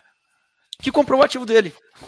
Então, assim, o Mogno comprou esse ativo, é, é, viu um outro potencial, com um outro desenvolvimento para o ativo, também com uma tese de começo, meio e fim. E também é uma casa que a gente também tem é, é, em alto padrão aqui, a gente entende que eles também são super alinhados, é, é a mesma coisa que eu, que eu falei de elogios é, é da, da, da RBR, eu faço, eu faço para Mogno, Chega de propaganda. É. Eu tenho que fazer propaganda do, do, dos ativos que estão no portfólio. Né? Aí o pessoal compra, a cota sobe. É. É, é, é uma casa excelente. Então, assim, é, é, a gente também comprou esse fundo e numa tese um pouco diferente, né? Uma emissão muito mais restrita, agora está indo para uma emissão maior. Então, é, é isso. É, essa é a nossa tese de logística, acho que a gente passou por todos aqui.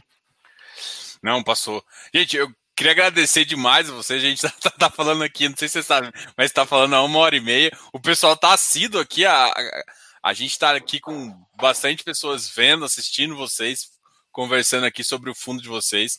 Foi uma audiência bem legal aí. Parabéns. Vou deixar você falar as últimas palavras também, o Fábio e o Yuri aí. É, Diogo, obrigado. Eu só quero responder mais uma pergunta, que é do Wader. É, como vai ocorrer a divisão dos ativos caso surja uma nova bolsa. É, abriram, né? Agora parece que vai, tá, vai ter a disponibilidade para ter mais um concorrente com a antiga BMF, B3, hoje a B3. É, para o investidor, positivo. Para quem vai fazer emissão de fundos imobiliários, ações, emissão de ações, é positivo porque você é, não fica dependendo só de um é, você não tem só uma empresa, você vai ter uma concorrente, então é, é isso traz, traz benefício econômico. É, Para a B3, obviamente, não preciso falar muito, a ação está caindo, é, vai ter um concorrente. Não sei se a gente tem tamanho aí, fazendo uma análise um pouco mais aprofundada, se a gente tem tamanho efetivamente para ter um, um concorrente é, aqui dentro. Talvez específico, específico em algumas, em algumas áreas, é, sei lá, fundo imobiliário, enfim. É, eu só queria falar isso. Leonardo, obrigado de novo. E a nossa live aqui, assim, a gente sempre fala. Que alguém perguntou aqui, pô, vocês são hard, não tem mimimi. Aqui não tem mimimi. Não, bom, e eu vou, vou antes do até o Yuri falar, já vou já convidar vocês para quando o, o, ativo ficar de mercado, o, ativo de crédito de vocês, a gente, o Mark já, a gente já trocar uma ideia também sobre ele. Marcar ali para agosto, finalzinho de julho, quando o ativo Terra já tiver o primeiro relatório, a gente trocar uma ideia aqui também, que vale muito a pena o pessoal também conhecer o ativo de crédito de vocês. Yuri, vou deixar você com a última palavra aí. Com certeza, acho que esse ativo, é, a gente não pode comentar muito sobre ele ainda, que está no meio da emissão, mas a gente soltou um comunicado assim que a gente encerrou a terceira liquidação do fundo. A gente tem mais algumas liquidações. É, naquela época, o fundo estava 100% alocado, rodando com uma carteira IPCA mais 11,25, então a gente é, se posicionou nesse, nesse mercado de, de CRIs é, high yield, mas com boas garantias, né? É, mas, enfim, paro por aí. É, o, bom, é, agradecer o, o, convite, Diogo. Acho que é, é, um papo sempre, sempre legal, descontraído. É, é, foi, foi uma live bem legal. Essa, ter essa proximidade com os cotistas é o que a gente procura. Então, a gente, é, a gente tem um canal do, do YouTube da própria Mora Invest, que daqui a pouquinho eu acho que o pessoal da, da no, do nosso lado aqui pode é, digitar o link para o pessoal acompanhar. É, pode falar. Eu ia falar, eu coloco na descrição, hum. aqui na descrição do vídeo, tá o, o seu e-mail, o e-mail do, do RI de vocês, Legal. tá o site da More e o seu link do YouTube. O link do YouTube Legal. também tá aqui embaixo. Dá uma olhada aqui, aqui embaixo, tá todas as informações para vocês entrarem em contato com lá e assistir, porque assistir vocês, né? Porque todo isso é uma, uma coisa Parabéns a vocês, isso eu acho isso bem legal. Eu, eu sempre assisto. É, eu gosto muito do relatório de vocês também, outra coisa que eu tenho que elogiar.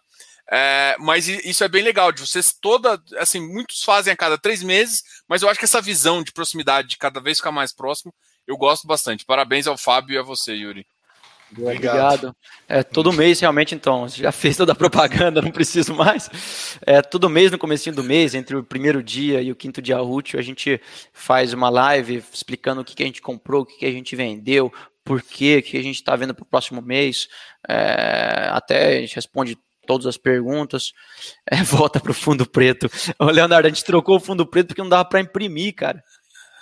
O pessoal imprimia ficava, e, ficava criticando, porque pô, gastando toner pra caramba. É, então foi um lado ecológico.